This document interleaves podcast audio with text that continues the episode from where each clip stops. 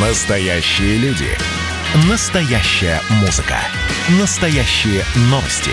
Радио «Комсомольская правда». Радио про настоящее. 97,2 FM. эм.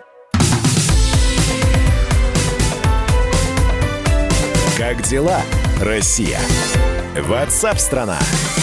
Итак, прямой эфир радио «Комсомольская правда». Про кофе мы сейчас поговорим, а, потому что пришла новость о том, что поставщики предупредили российские торговые сети о повышении в августе цен на кофе на 10-12%. Причиной стали аномальные погодные условия в Бразилии, сильные заморозки после продолжительной засухи. И это может привести к с- сокращению урожая зерен на 30%. Но здесь, опять же, надо понимать, а какой проц- процент э, у нас э, кофе составляют именно бразильский кофе? Давайте скажем так, а Бразилия не единственная страна, поставщик э, кофейных, ко- кофейных зерен, какао-бобов. Владислав Гинько, экономист, преподаватель Российской Академии Народного Хозяйства и Госслужбы, с нами на прямой слу- э, связи. Владислав Иосифович, здравствуйте. Здравствуйте. Надо ли бежать закупаться зернами, су- су- сублимированным кофе, нет?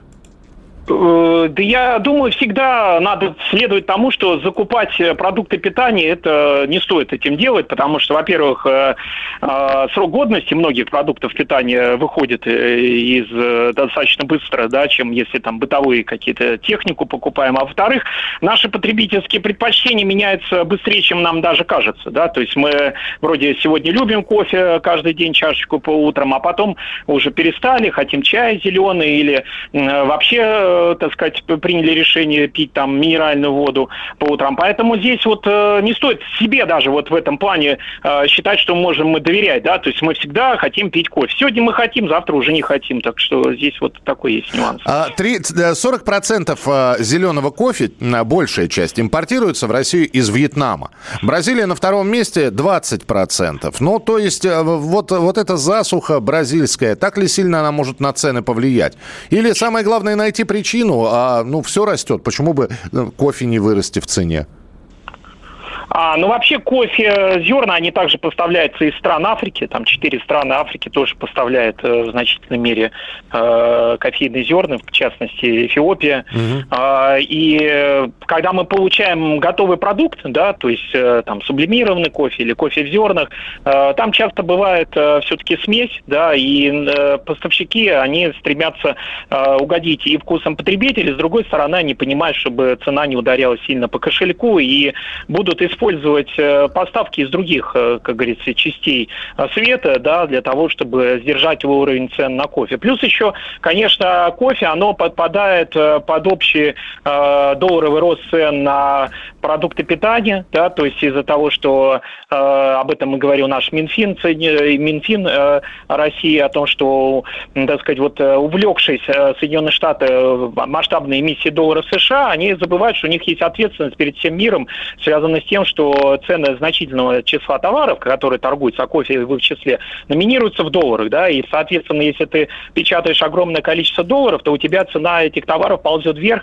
вне зависимости от того, какое предложение. То есть цены на большинство продуктов питания в мире растут, и если они измерены в долларах, это, к сожалению, увы, реальность. И еще раз нас весь мир подталкивает к тому, что э, мир задумался о том, как бы нам уйти от э, долларовой гегемонии, да, потому что, ну вот сейчас мы столкнулись еще вот ее одним негативным проявлением. Плюс еще проблемы с логистикой могут возникать, потому что пандемия коронавируса до сих пор, увы, в мире э, существует, да, и э, логистические проблемы могут возникать. К примеру, Сидней мы видим, да, закрывается на 4 дни, э, дня в локдауне, да, это, соответственно, может сказаться на торговых потоках, к примеру, из Австралии. Ну и также другие страны, вводя различные ограничения и ведя, так сказать, борьбу с и противодействие э, распространению э, коронавируса, э, это может в том числе сказаться и на логистических, на контейнерных перевозках. Ну, это тоже в общем, может да. удара- привести к удорожанию продукта. Я понял, Владислав Иванович. В общем, все мы увидим на прилавках. Спасибо Нет, большое. я еще очень еще хотел, да, да, Да. хотел добавить, что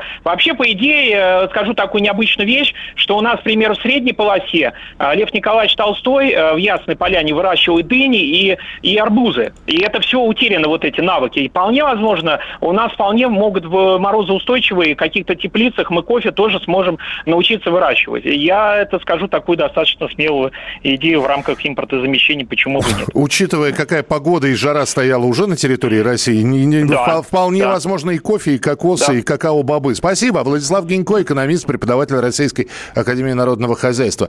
Лев Солдатов, почему у вас кофе оно? Разве?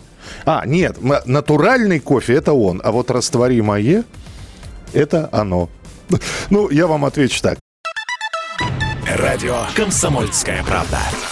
Это корреспонденты в 400 городах России. От Южно-Сахалинска до Калининграда. Я слушаю радио «Комсомольская правда». И тебе рекомендую.